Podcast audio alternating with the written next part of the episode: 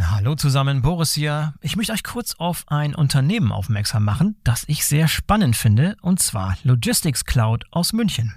Spannend deshalb, weil Logistics Cloud ein neutrales Datennetzwerk für den Datenaustausch betreibt, das bereits 90 Prozent der weltweit tätigen Logistikunternehmen abdeckt. Und Leute, die die Logistics Cloud verwenden, sagen, man hat sofort das Gefühl, so sieht die transparente Supply Chain der Zukunft aus. Das ist natürlich eine gewagte Aussage, macht aber Sinn, wenn man sich anschaut, wie das Ganze tatsächlich funktioniert. Vereinfacht ausgedrückt kann man sich das so vorstellen, dass beliebig viele Shipper an das System von Logistics Cloud angebunden werden können, um Transportaufträge und Statusmeldungen an ebenso viele verbundene Logistikdienstleister zu übermitteln oder von diesen zu empfangen. Das hat zum Ziel, eine komplette Transparenz der Sendungsströme zu erreichen, wobei jede Sendung von mehreren Versendern zu mehreren Logistikdienstleistern verfolgt werden kann. Außerdem werden beliebig viele IoT-Provider an die Logistics Cloud angeschlossen, um Sendungsdaten mit IoT-Daten anzureichern und diese Rückmeldungen an die IT-Systeme der Kunden weiterzuleiten. Das neutrale Datenaustauschnetz der Logistics Cloud ist modular aufgebaut und somit maximal flexibel. Die Plug-and-Play-Lösungen lassen sich mit universeller Anbindung sowohl in bestehenden Lösungen als auch in neuen Anwendungen einfach einsetzen.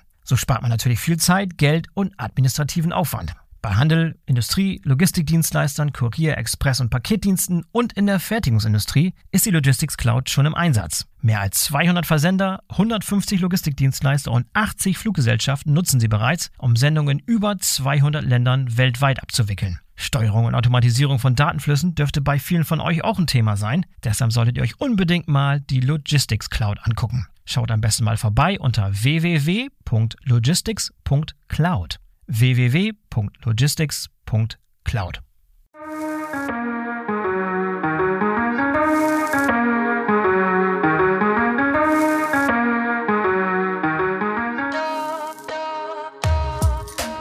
Hallo und herzlich willkommen zum BVL Podcast. Ich bin euer Host Boris Felgendreher und heute sprechen wir über das Thema Mergers and Acquisitions in der Logistik. Meine Gäste sind Sammy Vallejo und Stefan Schrauf, beide Partner bei PwC und Experten auf diesem Gebiet. Das Thema M&A bewegt ja häufig die Gemüter, wenn es um Fusion oder Übernahmen großer Wettbewerber geht, die plötzlich die Verhältnisse am Markt komplett verändern oder auch wenn ausländische Unternehmen deutsche Firmen oder Infrastruktur aus öffentlicher Hand übernehmen wollen. Mergers and Acquisitions sind sehr komplex Unterfangen, die Unternehmen immer wieder vor schwere Aufgaben stellen. Wie man M&As in der Logistik erfolgreich plant und durchführt und vieles mehr, das erfahrt ihr heute. Doch bevor wir loslegen, noch ein Hinweis auf einen Sponsor des BWL Podcasts, Mibach Consulting. Mibach ist ein führender Spezialist für Logistik und Supply Chain Beratung mit branchenübergreifender Expertise. Kunden von Mibach sind Unternehmen aus den Bereichen Automotive, Industrie und Hightech, Pharma und Medizintechnik, Chemie, Logistikdienstleister, Fashion und Handel und FMCG. Mibach hilft euch Supply Chains für die reale Welt zu designen, sprich Supply Chains, die sehen, denken, agieren und sich anpassen können. Mibach vernetzt alle Kompetenzen des Supply Chain Managements, Strategie und Engineering, digital und global, von der Quick Win Optimierung bis zur Big Win Transformation. Mibach hat inzwischen über 50 Jahre Projekterfahrung und sollte definitiv auf eurer Liste stehen, wenn ihr einen Partner braucht, der Full-Service Supply Chain Beratung beherrscht. Vom Engineering über Strategie bis zur Digitalisierung. Schaut einfach mal vorbei unter www.mibach.com. Einen Link findet ihr auch in den Shownotes. So, und jetzt kommen Sami Vallejo und Stefan Schrau von PwC. Ich wünsche euch viel Spaß. Hallo Sammy, hallo Stefan, herzlich willkommen zum BVL-Podcast. Schön, dass ihr dabei seid. Guten Morgen, Boris. Guten Morgen, Boris. Moin, ihr beiden. Ich möchte heute mit euch über das spannende Thema Mergers und Acquisitions, also Fusionen und Übernahmen, sprechen. Mega, mega spannendes Thema, das ihr professionell behandelt bei PwC, aber ihr nähert euch beide von verschiedenen Seiten der Medaille ans Thema. Ihr habt verschiedene Aufgaben bei PwC. Vielleicht können wir als Einstieg einmal ganz kurz eure Zuständigkeiten klären, damit wir verstehen, aus welchen Blickwinkeln ihr auf das Thema MA eigentlich schaut. Sammy, vielleicht fängst du an und beschreibst uns ganz kurz, was deine Aufgaben sind, dein Background und wie du auf dieses Thema schaust. Ja, sehr gerne. Schön hier zu sein. Äh, vielen Dank auch für die Einladung. Ja, ich bin Partner im Transaktionsbereich, habe also damit von der Natur aus mit M&A zu tun. Ich leite da den Bereich Separation und Integration und äh, koordiniere auch die Industrien bei PwC. Das sind meine beiden Rollen, aber wie gesagt, von Haus aus eigentlich M&A-Berater für Separation und Integration. Sehr gut. Gut, vielen Dank, Sammy, und auch äh, vielen Dank, hier dabei zu sein. Äh, mein Name ist Stefan Schrauf, auch Partner, Kollege ähm, bei PwC. Äh, bin bei uns im Advisory, im Beratungsgeschäft tätig und helfe produzierenden Unternehmen immer in der Funktion, sich in der Supply Chain, in den Logistikdienstleistungen und Fähigkeiten weiterzuentwickeln und das auf der europäischen Ebene, aber auch hier im Markt in Deutschland ähm, und bin im Endeffekt für äh, die Verantwortung der Logistikfunktion in Unternehmen und deren Weiterentwicklung sehr oft beauftragt. Freue mich mhm. dabei zu sein. Ja, sehr schön, ich auch. Samik, vielleicht kannst du noch anfügen, was äh, für eine Rolle PwC eigentlich im Allgemeinen bei solchen M&A-Projekten eigentlich spielt. Wo werdet ihr eingesetzt? Wofür nutzen euch Firmen? Was für eine Rolle spielt ihr bei solchen großen Projekten oder auch kleinen Projekten meinetwegen? Ja, im Grunde genommen ist das, ist das sehr äh, heterogen, aber wir bilden eigentlich die komplette äh, Dienstleistungskette ab. Das heißt, von der Strategie eines Verkaufes oder eines Verkaufes oder wie man sein Portfolio ausrichtet. Aber tatsächlich, wenn es dann auch in die operativen Themen einer M&A-Transaktion geht, das heißt das Thema Due Diligence, Unternehmensbewertung. Äh, wir suchen auch Targets. Wir sind auch letztendlich M&A-Advisor für Verkäufe. Ähm, also im Grunde genommen alle, alle Themen um M&A. Dann aber auch die Integration oder wenn es um einen Verkauf geht, Carve-outs auch das operationale Thema, so ein bisschen das Ganze zu koordinieren, die ganzen äh, Zeitleisten zu orchestrieren. Das ist häufig sehr komplex, gerade bei mhm. internationalen Transaktionen. Ähm, und das ist eigentlich so ein bisschen die Dienstleistungspalette bei uns am, am meisten oder beziehungsweise am besten ist es immer, wenn wir da sehr holistisch rangehen, weil die Dinge hängen immer in irgendeiner Form miteinander zusammen. Und so stellen wir uns auch auf. Man kann im Grunde genommen das Einzelne abrufen, man kann aber auch die komplette Palette haben. Ja, gibt es aber gibt's denn trotzdem noch im Markt Berater oder Institutionen oder Unternehmen, die sich auf spezielle Teilbereiche fokussiert haben, sodass du als Unternehmen, was einer, an einer Fusion, einer Übernahme beteiligt ist, irgendwie mit so einer ganzen Gruppe von verschiedenen Beratern zusammenarbeitet? Oder ist eigentlich dieser Ansatz, das holistisch zu sehen und so ein, so ein, so ein End-to-End -End sozusagen Berater, der das Ganze aus einem Guss anbieten kann, ist das das vorgängige Modell dort? Ja, also es ist, es ist schon so, das muss man auch zugeben, dass wir zwar bei einigen Transaktionen wirklich alles machen, aber es sind häufig viele Berater an Werk, gerade wenn man auch an Rechtsanwaltskanzleien denkt, an mhm. Steuerberater, äh, an spezialisierte Nischenplayer, die sich häufig dann auf einen Sektor, auf ein Spezialthema äh, auch fokussiert haben. Äh, ja, bei PwC haben tatsächlich alles an Bord und es hat sicherlich Vorteile, äh, Dinge dann aus, aus einer Hand zu nehmen, weil man dort einfach auch viel Komplexität vom Unternehmen eigentlich auf den Berater transferieren kann äh, und wir dann häufig diese Komplexität managen. Aber es ist schon eher die Realität, dass wir häufig mit vielen Rechtsanwaltskanzleien zusammenarbeiten, auch mit anderen Big Four. Ähm, das ergibt sich häufig manchmal aus der Prüfungssituation, also das heißt Independence-Themen, wo der ein oder andere bei einer Transaktion eben nicht jeden Berater nehmen kann. Und häufig merkt man auch, ähm, dass wenn wir über Rechtsanwaltskanzleien, Steuerberatungsgesellschaften oder Wirtschaftsprüfer überhaupt Berater reden, dass man schon, wenn man äh, zwei Player hat, häufig ein anderes äh, Beraterportfolio auf der einen wie auf der anderen Seite hat, weil man eben sagt, na ja, wir wollen auf jeden Fall vermeiden, dass es Interessenskonflikte gibt. Ähm, mhm. Das ist bei, ähm, sagen wir mal, vier, vier Big Four Unternehmen gar nicht so einfach, weil wenn da zwei Prüfer wegfallen, dann hat man häufig nur noch zwei. Also da ist der Markt sehr, sehr eng. Aber man merkt schon, dass ähm, wenn man eine große Transaktion hat, äh, sehr, sehr viele Berater da sind aus den unterschiedlichsten Disziplinen. Und äh, ehrlicherweise funktioniert das auch sehr, sehr gut. Man arbeitet dann häufig dann auch gemeinsam, auch wenn man nicht von der gleichen Firma oder Beratungsgesellschaft kommt, in dem Interesse des Mandanten. Und äh, wenn man das nicht machen würde, dann würde der Mandant wahrscheinlich einen auch aussortieren. Ja.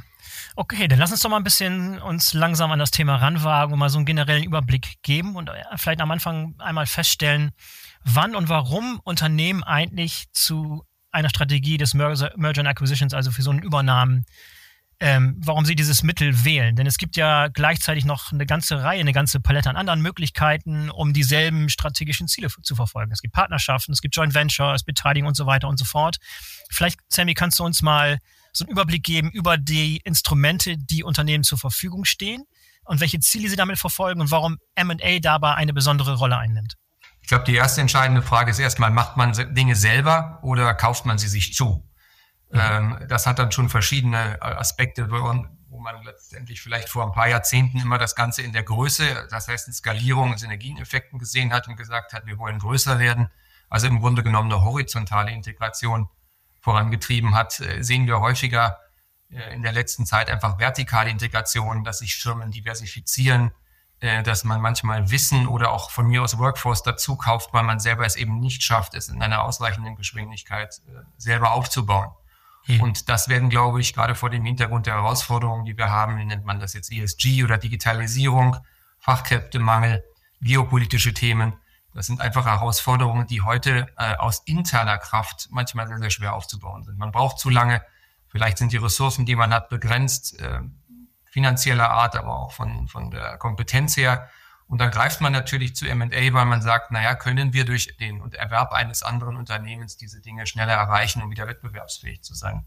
Ob man das dann mit einer Komplettübernahme, einer strategischen Allianz, eines Joint Ventures oder anderes macht, das hängt häufig dann auch mit Eigentümerverhältnissen äh, zusammen, das hängt äh, mit der Finanzierbarkeit von gewissen Themen zusammen oder ob es am Ende des Tages äh, auch darum geht, tatsächlich etwas komplett im Grunde genommen in sich aufzunehmen oder mit einem Joint Venture vielleicht auch eine Partnerschaft einzugehen, bei der, bei der beide Partner auf ein Ziel einarbeiten. Das sind so ein bisschen die, die, die Themen, aber ich glaube, das Hauptthema in der, in der heutigen Zeit, wenn wir uns den M&A-Markt anschauen, ist tatsächlich, äh, man will vielleicht Disruption betreiben, indem man Dinge, die man nicht schnell aufbauen kann, zukauft und damit sich selber beschleunigt und dann eben das, die andere Seite der Medaille ist, sind Dinge finanzierbar, gerade vor dem Hintergrund jetzt auch der momentanen Finanzierungskosten, der Inflation und ähnlicher Bedingungen. Mhm. Stefan, vielleicht kannst du da noch anfügen. Ich habe eine spezielle Frage dazu, die nochmal auf den Logistikbereich abzielt. Ja, ich kann verstehen, dass diese vertikale Integration immer wichtiger wird. Auch da ist es wichtig, sich Expertise einzukaufen, Fachkräfte einzukaufen, Talente einzukaufen und so weiter und in diese Richtung zu gehen. Aber gleichzeitig haben wir in der Logistik einen sehr, sehr fragmentierten Markt und eine gewisse Marktmacht, das heißt eine horizontale ähm, äh, Erweiterung des Portfolios führt oftmals dazu, ähm, besser am Markt auftreten zu können, wenn du größer bist, wenn du mehr Marktmacht hast, wenn du eine größere Einkaufsmacht hast und so weiter und so fort. Also ist das, was Sammy gerade gesagt hat, auch im Logistik- und Transportbereich genauso gültig oder siehst du noch ein paar Differenzen oder Nuancen? Ich glaube, man, man sollte immer differenzieren, komme ich aus einer oder sehe ich das aus einer Logistik-Dienstleister-Sicht oder wirklich als Unternehmen wo Logistik als Funktion und Fähigkeit hat. Und hier sehen wir mhm. halt einfach, dass äh, Logistikdienstleister, der Markt selber, äh, da geht es um geografische Erschließung, also die Fragmentierung aus den Märkten und die Skalierung, Größe dann in einem geografischen Sinne ähm, ein großer Treiber ist. Und das zweite auch Diversifizierung in den Industrien. Hier haben wir sehr oft gesehen, dass jetzt äh, gerade auch industriespezifische Logistikfähigkeiten zur Erweiterung beigetragen hat ähm, und am Endeffekt beispielsweise Pharma, äh, was zwar kein hochvolumiges, aber margenträchtiges Logistiksparten äh, sind, ähm, dass sich Unternehmen hier ähm, eben dann äh, diversifiziert haben. Äh, weiters wäre dann aber auch noch das Thema, ich nenne es jetzt mal das Service-Portfolio zu erweitern. Äh, und dann gehen wir eher in die vertikale Integration, wo wir jetzt auch mehr und mehr auch Aktivitäten gesehen haben, aus der bestehenden Kundenbeziehung, die ein Logistikdienstleister hat, dann mehr an Services auch anbieten zu können, wo sie neben Seefracht vielleicht in Luftfracht äh, Fähigkeiten aufgebaut haben. Wir haben jetzt einiges in den Terminals gesehen, äh, wo es Aktivitäten gegeben hat. Ähm, wir sehen aber auch, ähm, dass das ganze Thema Innovation und Digitalisierungsfähigkeiten nicht schnell genug in den, bei den Logistikdienstleistern angekommen ist und dass hier Start- oder Scale-up-Companies auch ganz klar im Fokus sind, ähm, um eben hier Innovation in den Logistikdienstleister zu bringen als, als Trends. Vielleicht auch mal, um, um einfach Beispiele zu nennen. Wir hatten ja schon jetzt das Thema der, der horizontalen Integration, Skalierung. Es gab natürlich damals diese ganze TNT-FedEx-Geschichte, wo es nur auf Größe ging. Oder wenn wir in Containerschifffahrt denken, da gab es eben dann Costco, äh, OCL riesigen, riesige Merger, die heute aufgrund sagen wir, der Player und manchmal aufgrund auch von kartellrechtlichen Limitationen äh, einfach nicht mehr funktionieren. Das ist so ein mhm. bisschen das eine, wo man natürlich äh, Größe immer noch äh, spielen kann, aber es fehlen so ein bisschen die Player, ohne dass es in irgendeiner Form eben äh, ja von den von den Fusionsthemen, von kartellrechtlichen Themen noch möglich wäre. Was das, was das andere angeht, ist so ein bisschen diese vertikale Integration. Der Stefan hat schon gesagt, äh, Dienstleister, Containerschifffahrt, Reedereien, äh, die zum Teil jetzt in vertikale Integration gehen, um mehr End-to-End-Services anzubieten, aber zum Beispiel die sich auch Infrastruktur kaufen. Und ich meine, wir haben in der Presse jetzt ein sehr, sehr prominentes Beispiel gehabt, wo jetzt auch sehr umkämpft war, äh, der Hamburger Hafen. Da gab es ja mehrere Interessen äh, und Interessenten, wo häufig die Politik jetzt momentan auch eine Rolle spielt. Also häufig sind es Reedereien, die sich immer mehr Häfen kaufen, die sich immer mehr Terminals kaufen, das ist natürlich eine Infrastruktur, die so ein bisschen auch kritisch und auch politisch ist. Ähm, aber man sieht, dass immer mehr von diesen äh, Containerreedereien oder von den großen wie Maersk oder ähnlichen tatsächlich Infrastruktur sich kaufen, Dienstleister sich kaufen, geografisch expandieren, aber eigentlich immer mehr zu einem Logistikunternehmen äh, mit der gesamten Palette werden. Das Thema ist bloß, wer sind die Player, die man noch kaufen kann? Ist es politisch gerollt? Wie viel kostet es? Und tatsächlich dann immer wieder so ein bisschen auch die Grenze, ähm, habe ich dann eigentlich noch Wettbewerb? Also das ist so ein bisschen das Umfeld, in dem sich gerade die großen Player, die akquirieren wollen, befinden. Ja, damit sind wir auch schon voll im, im Thema, äh, das wir als nächstes besprechen wollten, nämlich die Trends, die ihr allgemein so seht, momentan ganz konkret auf den Transport- und Logistikmarkt. Und da habt ihr ein sehr, sehr enges Auge drauf. Da veröffentlicht ihr regelmäßig dieses Transport- und Logistics-Barometer von PwC. Das habe ich aus dem ersten Halbjahr gelesen. Ich glaube, der, der nächste Report fürs zweite Halbjahr sollte in, in Kürze rauskommen. Vielleicht könnt ihr uns mal kurz zusammenfassen, welche aktuellen Trends ihr da wahrnehmt, die wir jetzt noch nicht angesprochen haben, die in der ersten Hälfte zu sehen waren und vielleicht schon einen kleinen Ausblick zu geben auf das, was äh, in der zweiten Hälfte vielleicht auf uns wartet oder vielleicht schon abzusehen ist. Insgesamt glaube ich, dass die Logistikbranche eigentlich von gewissen Trends äh, im M&A-Markt genauso partizipiert, profitiert oder, oder Nachteile hat wie jede andere. Auch die mussten über die Finanzkrise hinweg. Dann gab es eine große Konsolidierung. Ich hatte gerade schon TNT und FedEx erwähnt. Und dann gab es tatsächlich das Thema Pandemie. Plötzlich gab es Containerknappheiten, die äh, zu hohen Preisen und sehr viel Cash geführt haben. Das hat natürlich jetzt äh, gerade post-Corona in den Jahren 21, 22 zu Rekordübernahmen, einer Rekord M&A-Tätigkeit gerade im Logistiksektor geführt. Äh, zum einen, weil man sich verändern musste. Also das eine, da sind die Megatrends wie Green Logistics. Da die Geopolitik spielt momentan eine Rolle, der Ukraine-Krieg, die Lieferketten verändern sich. Also das sind alles so Themen, die dazu geführt haben, zusätzlich zu dem Cash, dass da eine sehr, sehr hohe M&A-Aktivität war, bei der man einfach letztendlich auch die Finanzierungsmöglichkeiten, die man hatte und den Druck, der von außen kommt, das heißt die geopolitischen Veränderungen, dass man grüner werden muss, dass man digitalisieren muss, dass aber trotzdem ein Kostendruck weiter da ist, äh, dass man da im Grunde genommen das Geld verwendet hat, um auch viel zu übernehmen. Da gab es sehr, sehr viel Bewegung. Aber wir sehen jetzt auch, dass gerade vor dem Hintergrund der gestiegenen Finanzierungskosten, auch der Unwägbarkeiten an der einen oder anderen Stelle, der M&A-Markt momentan einen sehr, sehr starken Decline hat, also nach unten geht. Äh, das sehen wir insbesondere im Jahr 23. Äh, das Jahr war in den ersten drei Quartalen dieses Kalenderjahres schon nicht gut und der Ausblick, da müssten wir jetzt in die Glaskugel schauen. Hm. Äh, ich glaube nicht, dass es die Finanzierungskosten an sich sind, die momentan ähm, so ein bisschen alle auf die Bremse treten lassen, sondern die Ungewissheit, wie es weitergeht. Wir merken, dass die Inflationsraten jetzt doch an der einen oder anderen Stelle sich stabilisieren, dass die Banken schon ankündigen, keine weiteren Zinserhöhungen vorzunehmen. Deswegen glaube ich, äh, hoffen wir alle in der Branche. Ähm, aber es wird sicherlich auch der Logistikmarkt davon abhängen, wann es wieder losgeht.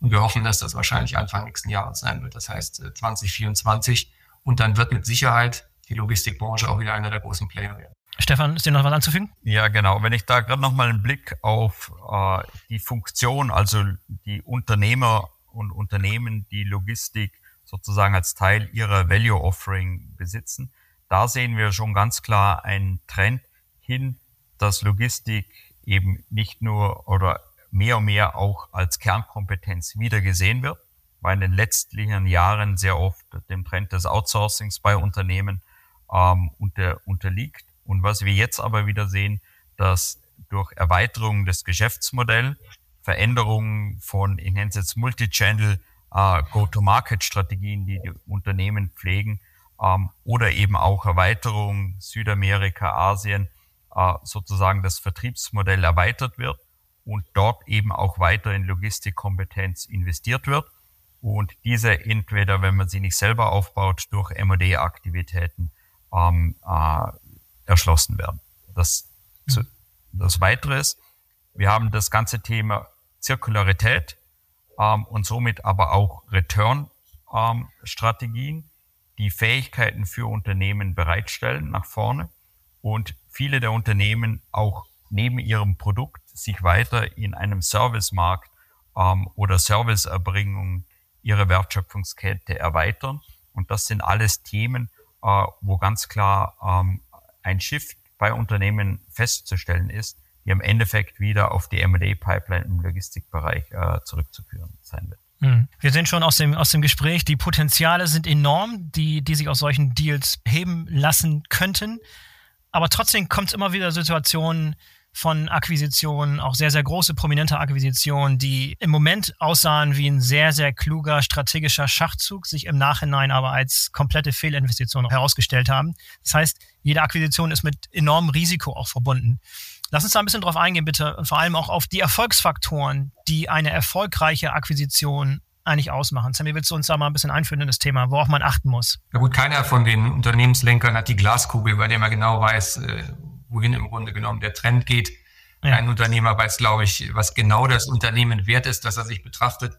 Also gerade das Thema äh, Unternehmensbewertung und was sind im Grunde genommen die, äh, die Preise, die ich zahlen sollte, was sind die Synergien, die ich annehmen kann, sind immer wieder Themen, bei denen äh, ja auch wir als Berater natürlich intensiv ein, eingeschaltet werden, aber die schwierig vorauszusehen sind. Am Ende des Tages ist es immer eine, eine gewisse Wette auf die Zukunft. Und ähm, wo gehen die Trends hin? Wo, wo werden sich Lieferketten verändern? Was sind, was sind Trends äh, im Sinne auch von Technologie und Digitalisierung?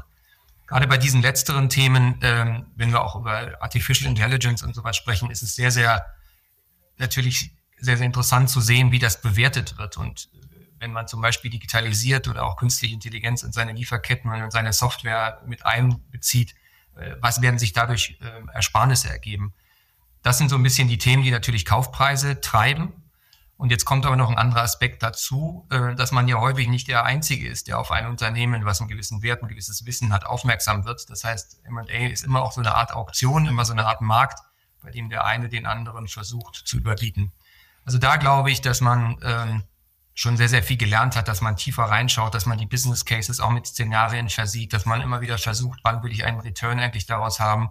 Aber man merkt natürlich schon, dass selbst bei der besten Due Diligence, Unternehmensbewertung und auch bei der besten Integration Dinge scheitern und nicht scheitern und häufig ist manchmal sehr, sehr schwer, es rauszufinden, warum das so gewesen ist. In dem einen Fall haben sich einfach die Entwicklungen am Markt anders, äh, anders aufgetan, als man es vielleicht dachte.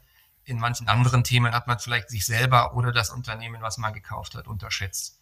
Was sicherlich ein ähm, großes Learning aus der Vergangenheit war, äh, diese Themen tatsächlich ganzheitlich zu betrachten diese Themen sicherlich mit einer, mit einer sehr großen Tiefe auch immer wieder zu spielen und, und Szenarien zu rechnen. Und vor allen Dingen, äh, und das ist vielleicht so ein bisschen der Fehler auch der Vergangenheit bei allen Unternehmen gewesen, aber auch im Logistikbereich, ähm, dass so ein Deal, so eine Transaktion äh, eben nicht mit dem Signing oder Closing vorbei ist, sondern dass man sie eigentlich erst dann abgeschlossen hat, wenn das ganze Unternehmen den Mehrwert auch gehoben hat. Das kann zum Teil zwei, drei, vier, fünf Jahre dauern.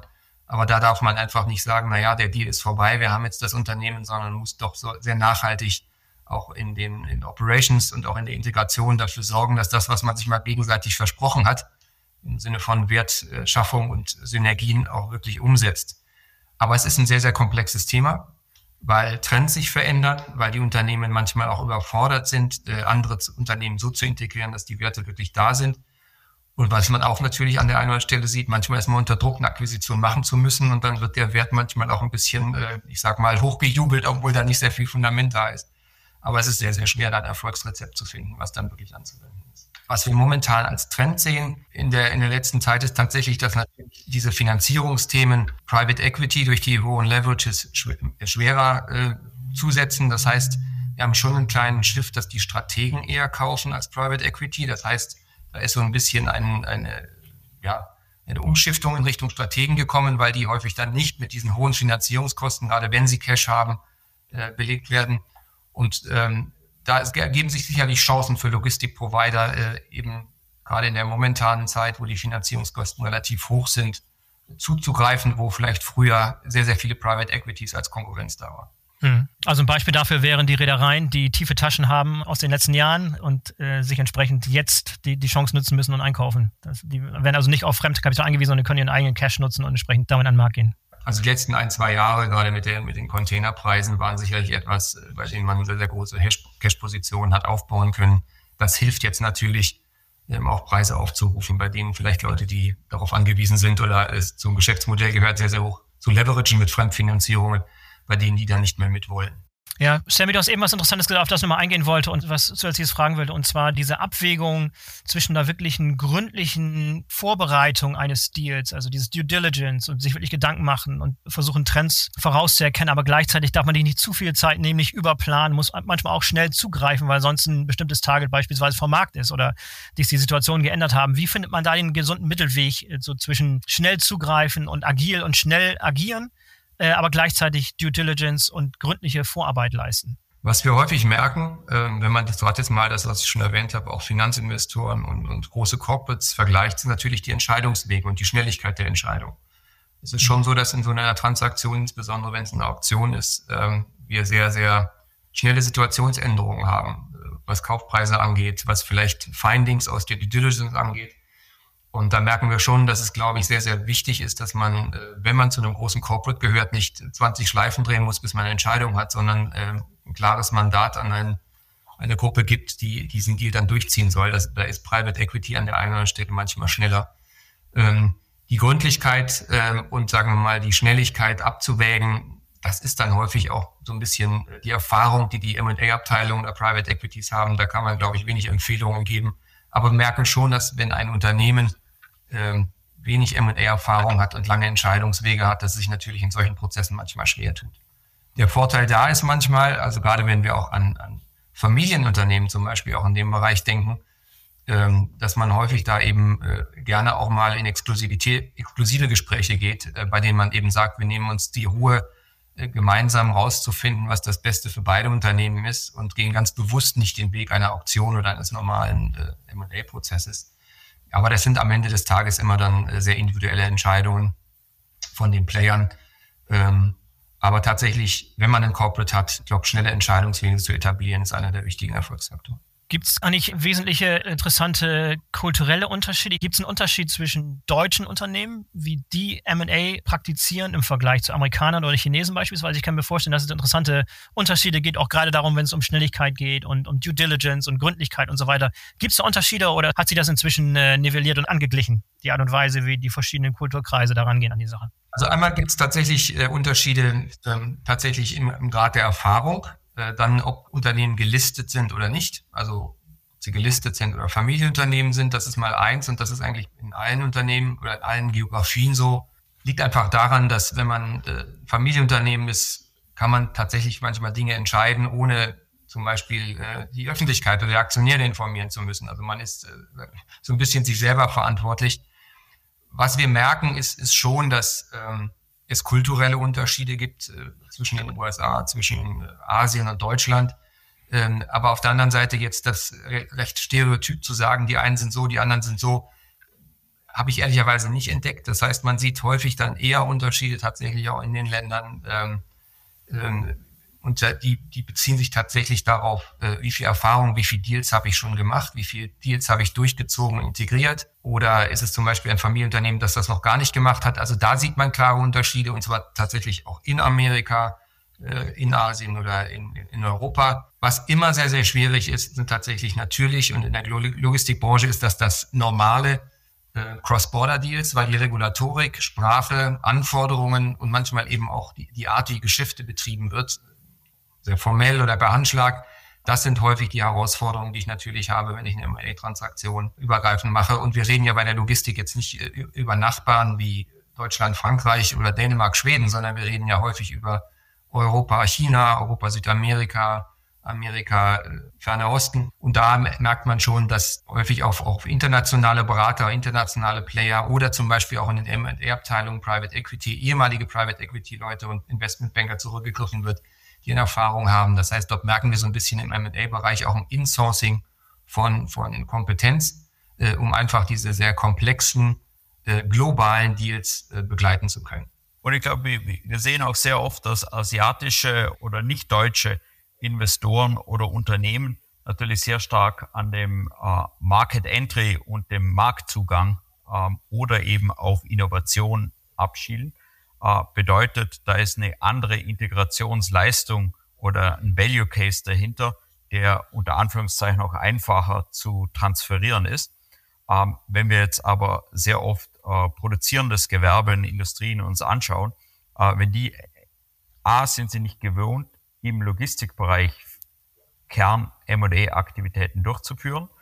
Ähm, es bedeutet aber oft, dass die M&A-Aktivität und der Target als solcher dann voll in ihr Geschäftsmodell integriert und nicht einfach nur ein Finanzvehikel ist oder ein, ein strategisches Investment.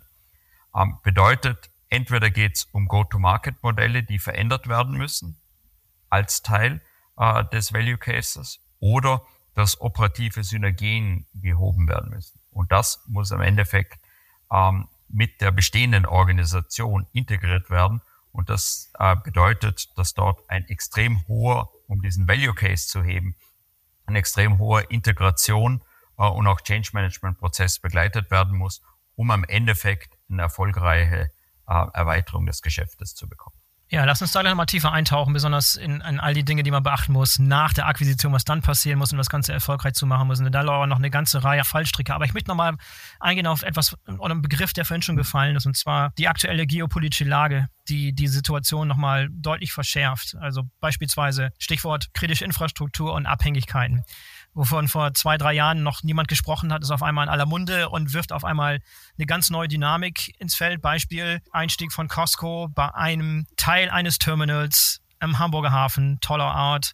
Als es zum ersten Mal besprochen wurde, ging es fast lautlos über die Bühne zwei Jahre später, als der Krieg ausgebrochen war und plötzlich die Rede war von Abhängigkeiten und so weiter, hat das Ganze eine ganz andere Dynamik entwickelt.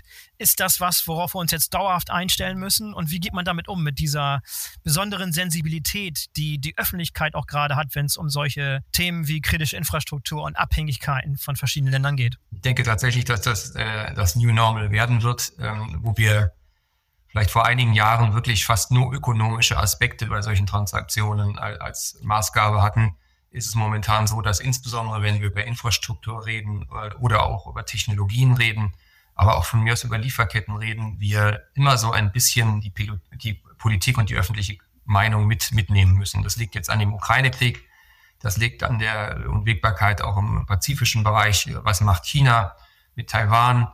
Ähm, es ist sicherlich auch in der USA damals schon gewesen, dass man äh, unter Trump so eine gewisse Abkehr von Europa gesehen hat. Das heißt, das ganze Thema, äh, wo wir voraussehen können, welche Allianzen es gibt oder welche Regionen äh, letztendlich nur noch ökonomischen Maßgaben geführt werden, dass das sich so geändert hat, dass man sagt, man hat wesentlich mehr Ungewissheit.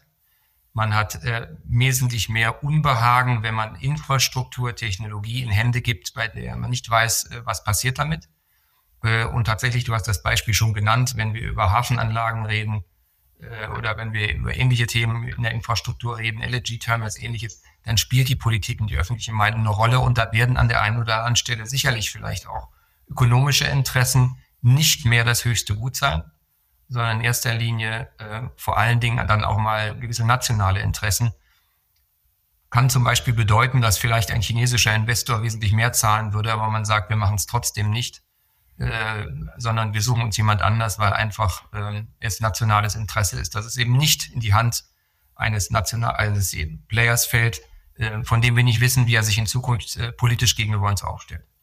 Und ich glaube, das wird uns erstmal äh, in der nächsten Zeit begleiten mit den mit den Playern. Wir haben jetzt das Thema mit Russland gesehen. Wir haben das Thema mit China gesehen. Äh, der arabische Raum ist zwar näher rangerückt, ist aber auch immer, immer etwas, was, glaube ich, auch Ungewissheit bedingt ist. Und klar, jeder schaut natürlich auch auf die, auf die Wahlen in Amerika, wie sich Amerika aufstellen wird, was dort am Ende des Tages die politischen Direktiven sein werden.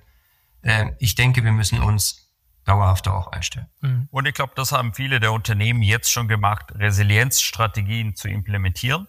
Uh, und die Konsequenz daraus ist, dass man uh, eine Regionalisierung der gesamten Lieferkette sieht. Also sprich von uh, den Point of Sourcing, also wo die Lieferanten sitzen, ähm, und dass die mit Produk über die Produktion die Märkte dann bedienen, aber immer mit einem regionalen Fokus und dadurch eben auch globale Lieferketten, wie sie früher aufgesetzt worden sind, ähm, das Fähigkeitsprofil von global sich auf regional verlagert hat und deshalb dort auch ein Investition und Investments in regionale Lieferketten bedeutet aber auch natürlich regionale Logistikfähigkeiten ähm, implementiert werden. Unternehmen sind da schon ähm, und da gibt es ganz klaren Shift von auch der Bedeutung, äh, so eine resiliente Lieferkette zu haben, um eben auch Sicherheit in der Gesamt-PNL und den Marktzugängen sicherzustellen. Ja, und wenn es stimmt, was Sammy gerade gesagt hat, dass diese Bewertung der geopolitischen Situation here to stay ist sozusagen, das ist the new normal, heißt das in nächster Konsequenz, dass man sich auch ganz andere Fähigkeiten ins Team mit reinholen muss, um diese Situation zu verstehen. Also muss ich beispielsweise im Vorfeld schon jemand dazu holen, der mir diese sehr, sehr komplexe, sehr, sehr schwierigen politischen, geopolitischen Situationen besser erklären kann? Und wie ändert sich diese Fähigkeiten, die ich brauche, um gute Entscheidungen im Vorfeld zu treffen, was eine Akquisition betrifft? Also ich weiß nicht, ob, ob man tatsächlich jetzt jemand einstellt, der die politische Situation besser bewerten kann als ähm, Experten oder die Leute, die man schon im Unternehmen hat. Aber wenn wir uns mal anschauen, was auch in den letzten Jahren passiert ist, glaube ich schon, dass Unternehmensakquisitionen von globalen Logistikprovidern in die Richtung gehen, dass man einfach Flexibilität hat. Äh, man merkt, dass das im Grunde genommen produzierende Unternehmen sagen, wir müssen mehr Optionen haben, wenn uns zum Beispiel Produktionskapazitäten in China oder Russland oder wo auch immer wegfallen. Und so wird es mit der Logistikkette auch so sein. Wenn wir über Überflugsrouten reden oder über äh, den Suezkanal oder ähnliches, glaube ich, wird das insbesondere von den großen Playern irgendwann mal eine, eine Option sein, einfach zu sagen, äh, ich habe mir ein Netzwerk, ein globales Netzwerk aufgebaut, bei dem ich bei geopolitischen Veränderungen sofort im Grunde meine Routen äh, verändern kann, im Sinne von überhaupt Machbarkeit, aber auch im Sinne von kostengünstigen Anbieten. Und wer der die, diese, diese Kraft hat, der wird tatsächlich wahrscheinlich in die Richtung gehen zu sagen, ich mache mich von den geopolitischen Entwicklungen dahingehend äh, unabhängig, äh, dass ich einfach Optionen habe, äh, überall in irgendeiner Form Firmen oder Dependancen oder Infrastruktur zu haben, um relativ schnell agieren zu können, wenn das ein oder andere für mich als Route wegfällt. Das mhm. ist an der einen Stelle vielleicht etwas teurer. Es ist auf der anderen Stelle, auf der anderen Seite, glaube ich, schon ein Gut an sich, seinen Kunden heutzutage sagen zu können, ähm, wir haben eine Infrastruktur, Dienstleistungen, auch Digitalisierung geschaffen, dass egal was passiert oder egal wo Routen wegfallen, wir dir trotzdem ähm, Bestimmtheit geben können. Bestimmtheit, ähm, dass du Kontrolle hast, hast über deine Warenströme, äh, dass wir dich am Ende des Tages äh, hier auch relativ kostengünstig versorgen können. Das sind, glaube ich, Themen, die, die mehr und mehr Gewicht kriegen werden. Und nochmal zu der Resilienz zurückzukommen. Das bedeutet ja, dass Unternehmen weg von Aktivitäten global zu managen, äh, stärkere Management- und Operating-Model-Diskussionen und Assets in einer Region verschieben, somit auch Judgment-Kompetenz, Seniore Judgment-Kompetenz in der Region äh, sicherstellt ähm, die eben dann auch eine Pipeline von M&A und Akquiseaktivitäten nahe am Markt treibt und eben nicht nur eine Region als Vertriebsorganisation sieht, sondern wirklich die gesamte Wertschöpfungskette, die es dort in Zukunft abzubilden gibt. Die werden aufgebaut und werden dann eben auch regional gebildet. Ja, jetzt haben wir eine ganze Reihe an Faktoren bewertet und besprochen, die man im, im Vorfeld einer Akquisition beachten muss. Gibt es weitere Dinge, die wir vergessen haben, die wir auf jeden Fall noch anbringen sollten, bevor wir übergehen zu all dem, was passiert, nachdem die Akquisition stattgefunden hat? Irgendwas, was wir vergessen haben, was wir noch erwähnen sollten?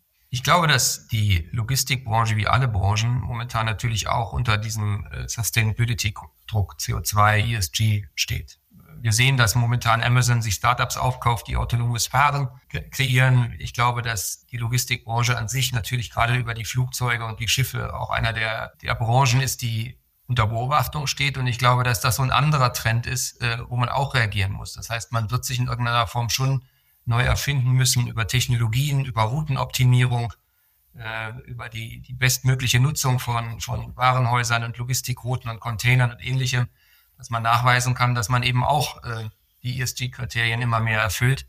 Und das steht natürlich dem, was ich gerade gesagt habe, äh, ein bisschen entgegen. Auf der einen Seite diese Sicherheit und diese Infrastruktur aufrechtzuerhalten und flexibel zu sein. Auf der anderen Seite sämtliche Ressourcen möglichst effizient zu nutzen, äh, sei es jetzt nun auf Schiffen, äh, auf Trucks äh, oder, oder letztendlich in der Luftfahrt. Ähm, ich glaube, das ist so ein bisschen die zweite Herausforderung, bei der man auch M&A-Aktivitäten sehen wird. Ähm, wie gesagt, das Beispiel von Amazon ist eines. Äh, sicherlich die Zusammenarbeit, keine Ahnung, auch mit den Truckherstellern dort zu elektrifizieren, immer mehr auf die Schiene packen zu wollen, obwohl da die Infrastruktur nicht da ist. Das sind, glaube ich, Themen, die ähm, so ein bisschen das Gegengewicht ähm, zu dem gerade gesagten oder zu den geopolitischen Herausforderungen darstellt. Und es wird sicherlich auch in irgendeiner Form zu M&A führen, weil auch da ist es, glaube ich, sehr, sehr schwer, Dinge intern aufbauen zu können. Digitalisierung habe ich genannt aber eben zum Beispiel auch Technologien und Transportmittel äh, ja, umweltfreundlicher zu machen. Das mhm. ist, glaube ich, vielleicht noch zu erwähnen, bevor wir dann zu, der, zu den weiteren Post-Deal-Themen kommen. Ja, ich habe vielleicht noch eine weitere, nochmal ganz kurz anfügen zum Thema Digitalisierung bzw. Technologien. Da haben wir in den vergangenen drei bis vier, vielleicht sogar fünf Jahren erlebt, dass enorm viel Geld in Logtech, also Logistik, Technologie, Startups geflossen ist. Jetzt haben wir aber eine Situation, wo sich der Markt da komplett gedreht hat und jetzt viele hoffnungsvolle junge Unternehmen vor der Situation stehen, dass sie keine Anschlussfinanzierung bekommen können. Und der Markt ist sozusagen eingefroren für Risikokapital, auch gerade Anschlussfinanzierung. Ist das eine günstige Situation für die, in Anführungszeichen, traditionellen Player der Branche, sich da geschickt einzukaufen und sich vielleicht die ein oder andere Technologie dazu zu kaufen von einem Startup, das vor ein paar Jahren noch viel, viel Geld einnehmen konnte, aber jetzt aus den besagten Gründen nicht mehr diese Anschlussfinanzierung bekommt und deshalb vielleicht gut ins Portfolio passen würde? Ist das eine, eine opportune Zeit für die etablierten Player, um sich da einzukaufen oder ist das noch nicht abzusehen? Ich glaube, generell ist der Zeitpunkt der richtige. Ähm, da zu investieren. Ich, ich glaube, das Aber ist, es muss strategisch äh, passen und muss ein strategischer Fit sein, dass eben diese Innovation in den Kernbereichen dann auch umgesetzt und skaliert werden kann. Ähm, weil wenn die Skalierung nicht äh, durch das Unternehmen getrieben werden kann, ähm, hilft eine Integration wenig, äh, wenn der Integrationscase oder wenn der, wenn der Firmenwert eine Skalierung äh, unternehmensübergreifend ist. Und, und deshalb sehen wir da am Endeffekt bin ich immer ein bisschen skeptisch, nur der Innovation zufolge ähm, Unternehmen jetzt zu kaufen, sondern es muss wirklich ins Kerngeschäft integrierbar sein und dort mehr okay. Also mit anderen Worten, nur weil jetzt die, ähm, die Unternehmen günstig zu haben sind und die Unternehmensbewertungen gesunken sind und man jetzt zuschlagen kann, heißt lange nicht, dass man sich jetzt äh, frei am Markt bedienen sollte. Man sollte schon seine Hausaufgaben vorher machen, inwiefern das Unternehmen auch tatsächlich zur Strategie passt. Fasse ich so zusammen. Ja. Vielleicht doch, was sich da, was sich da vielleicht als Möglichkeit ergibt. Ich meine, es ist immer auch eine Frage des Preises und Technologie und wie der Stefan schon ausgeführt hat, ist es dann im Grunde genommen für einen selber attraktiv und skalierbar. Aber bei diesen Unternehmen werden natürlich, äh, wird Know-how frei, Kompetenzen, äh, die in dem Unternehmen sind. Also die kann man dann als Unternehmen übernehmen, aber es sind sicherlich dort auch einfach sehr viele kluge Köpfe, die sich genau mit diesen Themen beschäftigt haben, die für die großen Player wichtig sind, weil man die vielleicht nicht in ausreichender Zahl an Bord hat. Wie man am Ende des Tages an diese Fachkräfte dann kommt und an diese Kompetenz kommt, das ist, glaube ich, immer der individuellen Situation geschuldet. Das kann eben über eine Gesamtübernahme sein. Das kann aber auch sein, dass man sagt, okay, man geht in Joint Venture oder man holt sich die besten Talente raus. Das ist zwar nicht schön für das Startup, ähm, aber das sind sicherlich momentan die Situationen, äh, von denen man einfach profitieren muss als großer Player. Okay, dann lass uns jetzt spätestens unbedingt über die Phase der Postintegration, also der Postmerger sprechen, denn auch da lauern noch sehr, sehr viele Fallstricke. Die Situation kann vor der Akquisition, vor Merger perfekt aussehen auf dem Papier, aber dann bestehen noch enorme Risiken, wenn es um die Integration tatsächlich geht. Da habt ihr eine große, langjährige Erfahrung, wie man sowas erfolgreich anstellt. Vielleicht erstmal, mit was für Problemen ist da zu rechnen und wo tauchen typischerweise die größten Fehler auf, wenn es um diese gesamte Post-Merger-Integration geht? Kommt so ein bisschen darauf an, äh, ist das jetzt ein weiteres großes Unternehmen, bei dem ich wirklich integrieren muss, weil ich mir Synergien verspreche, also im Sinne von Zusammenlegung von Routen, im Sinne von Zusammenlegung der IT, im Backoffice vielleicht in irgendeiner Form auch Kosteneffizienzen zu heben. Das ist sicherlich ein anderer Fall, als wenn ich mir zum Beispiel ein Startup oder ein Technologieunternehmen kaufe, bei dem ich ein gewisses Wissen brauche man muss, glaube ich, bei solchen Situationen die Dinge völlig anders betrachten. Während ich, ähm, wenn der Kaufpreis wirklich darauf basiert, in irgendeiner Form zu skalieren, dann werde ich nicht umhin kommen, zu integrieren und das auch voll zu tun. Das heißt, im Sinne von IT-Systeme zusammenzuführen, äh, die Daten äh, so zu digitalisieren, dass vielleicht die Lieferketten ineinander greifen, im, im Backoffice in irgendeiner Form da womöglich äh, auch Synergien zu schaffen. Und das ist natürlich häufig mit sehr viel Aufwand verbunden. Das sind auch manchmal, manchmal Schmerzen, weil am Ende des Tages vielleicht auch Leute freigesetzt werden oder man gewisse Tätigkeiten nicht mehr braucht. Ähm, wenn ich aber an die Technologieunternehmen denke oder an die Startups, dann ist das häufig was ganz anderes. Und da wählen auch größere Corporates, die sich zum Beispiel ein kleineres Unternehmen gekauft haben, um an das Know-how zu kommen, wählen häufig den Weg nicht zu integrieren, um genau diesen Startup-Charakter und vielleicht auch so ein bisschen diese Agilität beim, beim Forschen, beim Entwickeln, beim Weiterführen von Technologie eben nicht zu ersticken durch die große Mutterliebe, wenn man es mal so ausdrücken will. Mhm. Große Corporates natürlich viele Prozesse haben, äh, die unter Umständen diesem Start-up-Charakter oder der Agilität von solchen kleineren Technologieunternehmen entgegenstehen. Da ist es fast auch zu empfehlen zu sagen, äh, ich integriere nicht voll, sondern ich lasse dem Ganzen so ein bisschen Freiraum, um auch weiter äh, das Wissen voranschreiten zu lassen. Aber trotzdem muss ich es ja für mich irgendwie verwendbar machen. Also es ist so ein bisschen eine Balance, ähm, wohingegen bei den großen bei den großen Unternehmen die Synergie natürlich sich gerechnet haben, da wird man nicht umhin kommen, auch stark integrieren zu müssen. Anders wiederum ist es, wenn ich vertikal oder auch geografisch integriert habe. Da hängt so ein bisschen davon ab, äh, wie dann letztendlich so ein bisschen die, die, die Enden zusammenpassen. Das heißt, gerade bei der vertikalen Integration eines Logistikdienstleisters oder auf der anderen Seite vielleicht eine Containerreederei, da ist es manchmal schon auch äh, gar nicht so einfach zu integrieren, weil es unterschiedliche Sprachen sind, die dort die, die Player sprechen. Äh, weil man vielleicht in der Vergangenheit auch manchmal Konkurrent war oder der eine war letztendlich Dienstleister des anderen.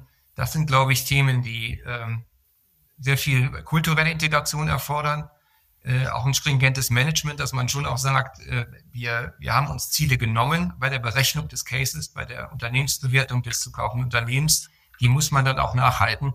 Und es ist dann immer so ein bisschen über Branchespiel, wie weit man gehen kann, ohne zum Beispiel auch die, die Key Stakeholder zu verschrecken. Also tatsächlich Know-how-Träger in irgendeiner Form einzubinden ähm, und an Bord zu halten, während vielleicht andere redundant sind und die im Grunde am Ende des Tages freizugeben. Das ist, glaube ich, ein Wabonspiel, was äh, in solchen Transaktionen immer wichtig sind, der Logistikbranche aber nochmal insbesondere. Und gerade wenn, wenn der Synergie-Case im Vordergrund steht, das ist dann wirklich Integrationsmanagement und ein value-getriebener Disziplin, also hohe Disziplin wird gefordert, wenn man wirklich Organisationen zusammenführt, Netzwerke und Synergien von Netzwerken sozusagen restrukturiert, Warehouse und Warehouse-Potenziale nützt und Technologie dort äh, skalieren muss, aber auch Transportation-Volumen, Lieferanten, Portfolios man sich bedient und da sozusagen der Best-of implementiert oder eben auch zugriffhaft auf Software, äh, TMS, WMS-Systeme, äh, die man vom einen oder anderen Unternehmen dann nach, nach vorne auch komplett einsetzt. Und das sind alles Hebel, die einen extremen und hohen äh, Value generieren können, die es aber benötigen, da wirklich als Projekt und in Subworkstreams geführt zu werden, um das Potenzial zu heben. Und auf der anderen Seite die Cases, wo wir haben, wo es nicht um Synergien geht, sondern wirklich auch eine Markterweiterung, Extension zum Beispiel von den Servicefähigkeit, von den verschiedenen Marktzugängen, Richtung Stichwort ist von dem Distributornetzwerk in direktes Vertriebnetzwerk zu gehen und diese Order-Fulfillment-Lösungen auch äh, bereitstellen zu können, bedeutet, dass man in dem Marktangang, in dem gesamten Vertriebsapproach im Endeffekt den äh, Target mit integriert, weil der Endkunde es trotzdem verlangt, so quasi aus einer Hand bedient zu werden. Und das bedeutet, dass man hier einen hohen Integrationsaufwand hat, um eben diese typischen Potenziale zu heben. Und jetzt kommt der Counterschluss zu den Akquisitionen, die wir sehen, die zum Beispiel jetzt eher nicht deutsche Unternehmen machen, aus Asien heraus. Da ist schon sehr oft, dass eben nicht dieser Synergie- und Marktzugang nur im Vordergrund steht, sondern auch die Technologie. Und das folgt einer anderen Integrationslogik, um den Value sicherzustellen. Ich glaube, dass diese Learnings muss man sich bewusst haben, um eben am Schluss nicht nur das Unternehmen richtig zu bewerten, sondern ähm, auch diesen Value in der Tasche am Schluss ähm, äh, sichergestellt zu haben.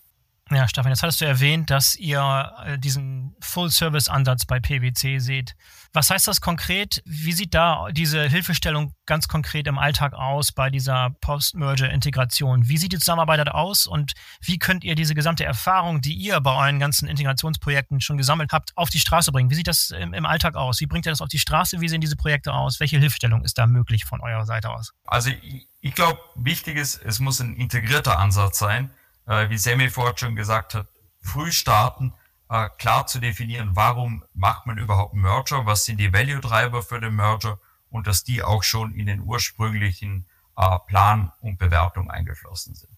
Und dann am Endeffekt das äh, Post-Deal PMI-Support so aufzusetzen, damit man an all diesen Value-Hebeln ähm, aktiv wird. Da haben wir konkret ähm, nicht nur ein, ein Programm-Office installiert, sondern wirklich auch die funktionalen Experten, die im Endeffekt der Organisation oder der Zielorganisation helfen können, die unterschiedlichsten ähm, Hebel zu aktivieren und aber auch umzusetzen. Und das machen wir immer gemeinschaftlich mit der Organisation. Und da braucht es tiefe Expertise und nicht nur gutes Programmmanagement, sondern funktionale Expertise, um zum Beispiel aus einem bestehenden Transportvolumen von zwei Firmen ein Best-of zu machen um ein Netzwerk neu zu bewerten aus zwei Unternehmen und dann das schnell umzusetzen. Das sind alles Fähigkeiten, ähm, wo man eben auch inhaltlich ähm, eintaucht und genau für das stehen wir und da arbeiten wir Hand in Hand von der, ich sage jetzt mal, M&E und Deals-Perspektive mit der Beratungsexpertise kombiniert mit und bei unseren Kunden. Aber man muss einfach auch beachten, sowas wie eine Integration macht man nicht nebenher. Und häufig sind auch letztendlich nicht die Kapazitäten und auch die Kompetenzen bei den Unternehmen vorhanden, das komplett selber zu managen. Man braucht das Unternehmen, das muss am Ende des Tages die Dinge auch vorantreiben. Aber es ist halt mit einer sehr, sehr hohen Komplexität auch begeben. Die IT-Systeme müssen zusammengeführt werden. Man hat steuerrechtliche Aspekte, man hat äh, kartellrechtliche Aspekte zu beachten. Das Thema Kommunikation ist ein unheimlich wichtiges. Man muss die Lieferanten, wie auch die Kunden, wie die Mitarbeiter, wie die Behörden, wie die Politik alle gleichzeitig bespielen äh, mit einer auf der einen Seite konsistenten, auf der anderen Seite sehr Adressatenorientierung, auch Message, äh, warum man Dinge tut. Und das, das sind so Themen, die, die einfach auch orchestriert werden müssen. Es gibt sehr, sehr viele Vorher-Nachher-Beziehungen bei steuerlichen Themen wenn man mit Steuerbehörden etwas abspricht, dann kann man später bei der Integration oder bei gewissen anderen Umstrukturierungen nicht mehr, hat man nicht mehr völlige Freiheit, das so gestalten zu können, wie man will, wenn man eine verbindliche Auskunft zum Beispiel irgendwelche hat. Man muss in irgendeiner Form die Kommunikation zu den Mitarbeitern damit abstimmen, dass man vielleicht auch mal plant, äh, Arbeitsplätze abzubauen.